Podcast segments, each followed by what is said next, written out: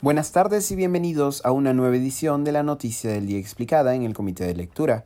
Les saluda Mateus Calderón, curador del Comité de Lectura. Continúa el debate público tras las declaraciones del presidente Castillo a favor de una ley para estatizar o nacionalizar el gas de camisea. Ayer por la tarde, durante una visita a Bagua Grande en la región Amazonas, el mandatario indicó que, cito, acabamos de firmar el decreto supremo sobre la recuperación del gas y desde acá instamos al Congreso para que hagamos una ley conjunta sobre la estatización o la nacionalización del gas de camisea.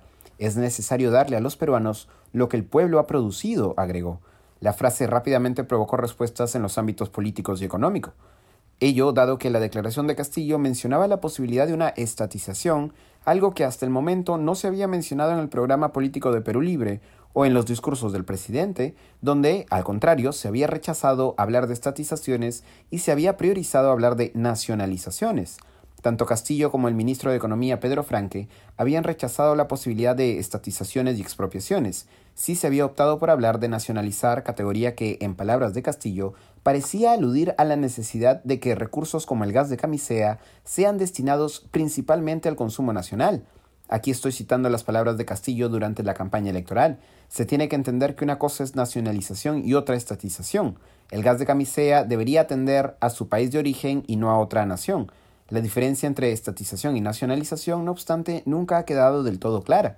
La plataforma electoral que postuló a Castillo, Perú Libre, también ha marcado distancia de la posibilidad de una estatización. En agosto pasado, Vladimir Serrón había indicado que, cito, estatización no queremos, que requerimos tomar el control de esos recursos. Nosotros no podemos nacionalizar lo que es nuestro, esos recursos son propiedad del Estado peruano.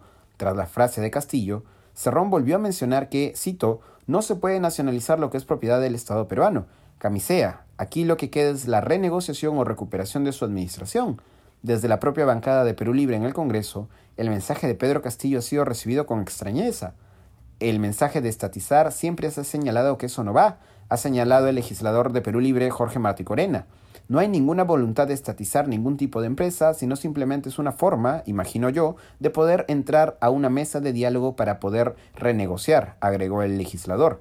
Minutos antes del cierre de este podcast, Castillo retrocedió sobre su frase y a través de Twitter indicó que, cito, como gobierno del pueblo somos y seremos respetuosos de la libertad de empresa, el gasoducto que lleva el gas al sur del país es nuestra prioridad, así como su masificación en beneficio de todos los peruanos. Ese es nuestro compromiso asumido con el pueblo y lo cumpliremos. Eso ha sido todo por hoy, volveremos mañana con más información.